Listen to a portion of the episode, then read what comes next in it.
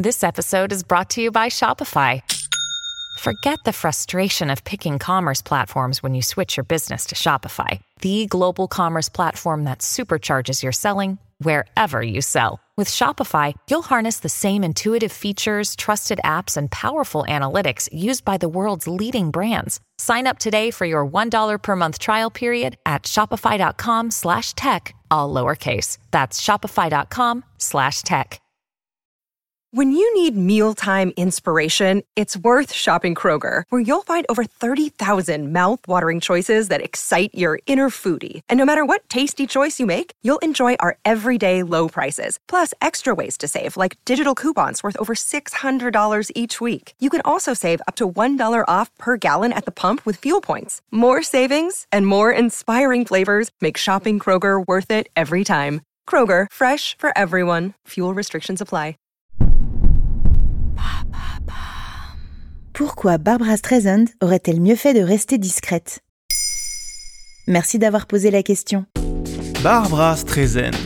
Vous connaissez peut-être cette actrice slash chanteuse américaine opérant dans les années 70-80, ou même le tube de Duxos du même nom sorti en 2011. Mais vous ne savez peut-être pas pourquoi le nom de cet artiste est entré dans le langage courant.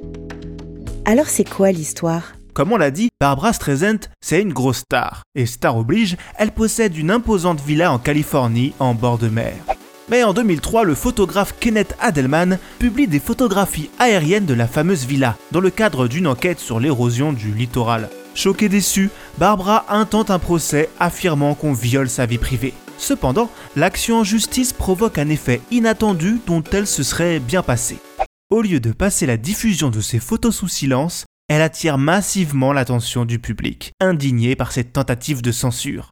Celui-ci diffuse les images partout sur la toile et les photos sont donc partagées à une échelle bien plus grande que prévu. Le phénomène est tel qu'on va lui attribuer un nom, l'effet Barbara Streisand, soit quand la volonté de dissimuler une information provoque l'effet inverse. Des exemples? On commence léger.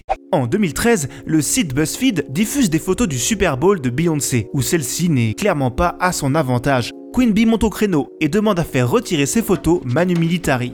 Évidemment intrigué, tout le monde veut voir ces fameux clichés que souhaite cacher la star. Elles feront 100 fois le tour d'internet jusqu'à devenir de véritables mèmes.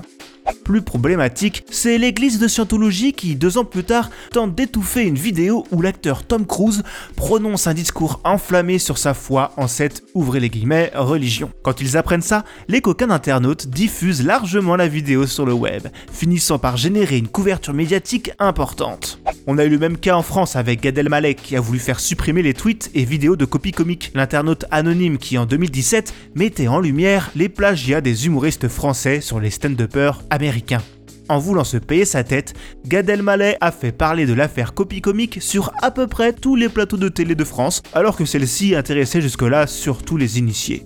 Mais ça ne touche pas que les artistes. Par exemple, cette année, en mai 2023, sur le plateau de TPMP, un clash explose entre l'animateur Cyril Hanouna et son invité Louis Boyard, député de la France Insoumise.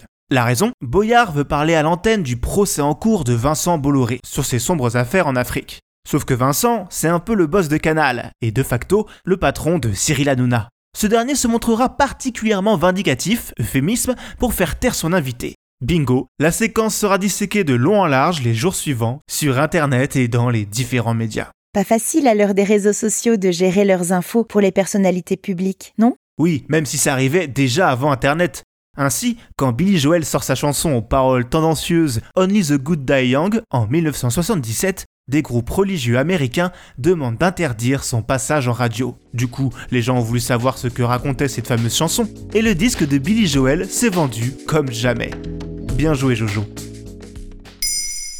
Maintenant vous savez, un épisode écrit et réalisé par Jonathan Oppard. Ce podcast est disponible sur toutes les plateformes audio. Et si cet épisode vous a plu, n'hésitez pas à laisser des commentaires ou des étoiles sur vos applis de podcast préférés.